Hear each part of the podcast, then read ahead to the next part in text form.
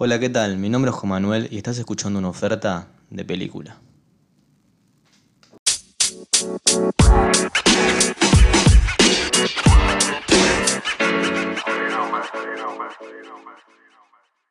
Muy buenos días, tardes, noches, bienvenidos a un nuevo episodio de este podcast donde hablamos de cine, hablamos de terror, hablamos de teorías conspirativas, hablamos de true crime, de sus propias historias y demás. Hoy quería hablar sobre una película bastante actual del año 2020 que a mi parecer es de lo mejor de los últimos tiempos. Una película estrenada en Netflix y su nombre es His House. Pero antes de adentrarnos en lo que sería la película y antes de que me olvide, sé que en el primer capítulo dije que iba a estar dejando un tópico al final para que ustedes manden sus historias a la casilla de mail que les voy a decir ahora. Cuestión que nunca dije ese tópico, me lo olvidé, si bien lo puse en la descripción del episodio, lo voy a volver a decir. El tópico va a ser situaciones paranormales que te hayan tocado vivir en tu propia casa, en tu propio hogar. La casilla de correos para que manden sus historias es una oferta de peli.gmail.com. Se encuentra aclarada en la descripción del podcast, en la descripción general y en la descripción de este episodio y del anterior. Así que sin más preámbulo vamos a meternos en esta obra de arte. Esta película está dirigida por Remy Wicks, que es no solo director sino también escritor.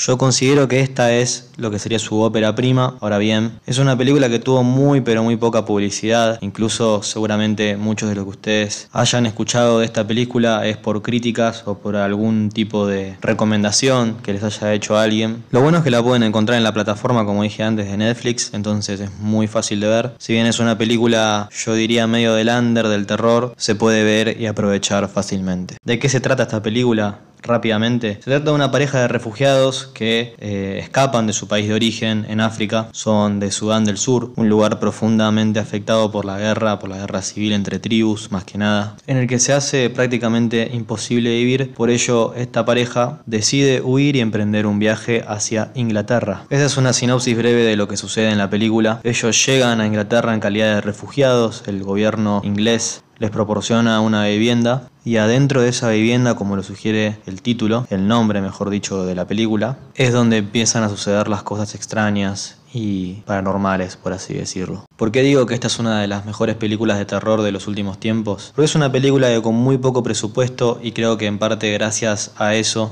te muestra una historia narrada no solo desde el lado del terror paranormal, sino también desde el lado de las miserias humanas y la desesperanza, con imágenes que nos presentan una realidad terrible, que es la que viven los refugiados, las personas que escapan de sus propios países por este tipo de problemas, con la esperanza de poder ser aceptados en otro lugar y poder, por así decirlo, progresar y avanzar en sus vidas. Similar a lo que hablamos en el primer capítulo, eh, es una película que empieza con un montón de piezas desordenadas, es un rompecabezas que hay que ir armando y muchos de los aspectos que nosotros dábamos por obvios al principio se terminan refutando a la mitad o al final. Creo que uno de los factores más importantes que hacen que esta película sea tan pero tan lúgubre, por así decirlo, es que te hace sentir que los personajes principales están fuera del alcance de cualquier ayuda. Están aislados, están fuera de sus tierras, están sin la gente que conocen, rodeados de otras personas que poco tienen que ver con sus costumbres, que no los entienden. Incluso hay una escena en la película en la cual se muestra racismo a través de unos chicos tratan pésimamente a la protagonista por justamente hablar y tener una apariencia diferente.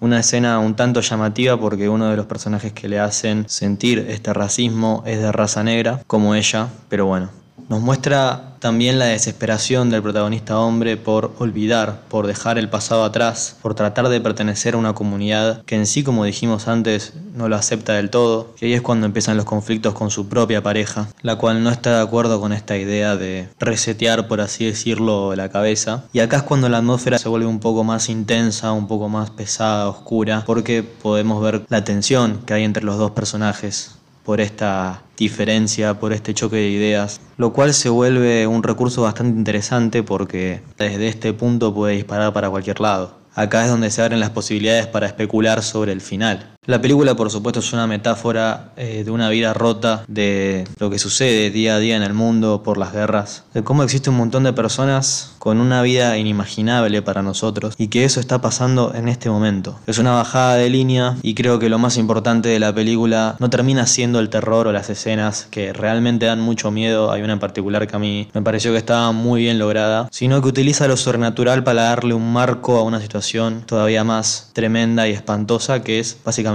la realidad.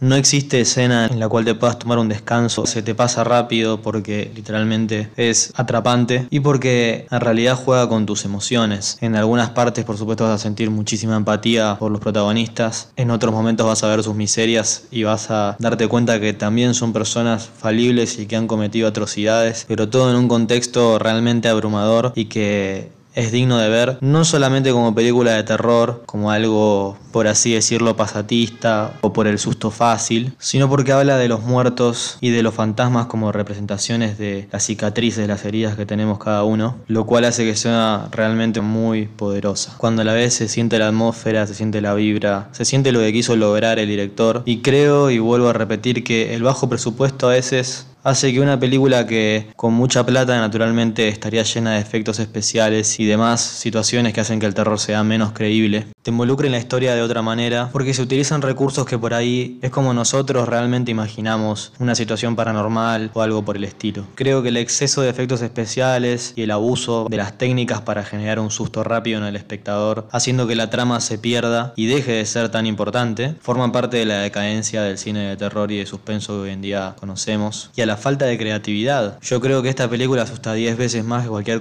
película comercial de terror como lo es El Conjuro, La Monja y demás, que hoy en día se toman como referentes de este género. Sin ir más lejos, voy a leer un dato. En Rotten Tomatoes la película tiene un índice de aprobación del 100% basado en 30 reseñas con un promedio de 8.25 sobre 10. Por otro lado, en Metacritic tiene una puntuación de 71 sobre 100 basada en 9 reseñas indicando críticas generalmente favorables. Yo por mi parte, en cuanto a las actuaciones, creo que destaca mucho a la protagonista, que se llama Wunmi Mosaku, según veo aquí, una actriz nigeriana de nacionalidad británica, Dato de color aparece en un capítulo de Black Mirror, se llama Playtest. No sé si lo vi, no recuerdo haberlo visto, pero me pareció muy muy buena actriz, muy destacable su papel. Si bien no estoy desmereciendo el papel del actor principal, hombre, yo creo que ella se lleva la película. Y lo digo principalmente por una escena en la que se encuentra con varios de sus afectos de Sudán del Sur. Obviamente no voy a decir en qué contexto, pero realmente es una escena muy desgarradora y fuerte. Así que recomendada 100%. Recomendada 100% His House. Véanla, tienen tiempo para verla ya que creo que es directamente una producción de Netflix, así que no creo que la saquen de la plataforma. Como un punto débil de la película, creo que su final no tiene tanto que ver con el desarrollo de la historia. ¿Por qué digo esto? La rama argumentativa es muy pero muy importante y siento que en el final se quedaron un poco atrás con respecto a la construcción de la historia. Siento que lo resolvieron un poco fácil. Sin embargo, no es malo, no es un final malo, ni mucho menos. Creo que es una pena perdérsela porque, honestamente, no soy el único que dice esto. Es de las mejores del 2020. Así que bueno, así concluye este segundo episodio donde echamos un poco de luz sobre esta trama y creo que si esto sirve para que esa película llegue a más personas, está buenísimo porque no se van a arrepentir. Y es una buena opción para esas noches de Netflix donde no sabes qué ver y nos pasamos minutos buscando película por película y no encontramos nada, nos terminamos frustrando y terminamos apagando el televisor. O por ahí viendo un capítulo de una serie que no nos importa tanto, pero bueno, como es ir a lo seguro, terminamos ahí. Así que acuérdense el tema del mail, pueden mandar sus historias, una oferta de peli gmail.com es la casilla. Les mando un abrazo fuerte, mi nombre es Juan Manuel y esto fue una oferta de película.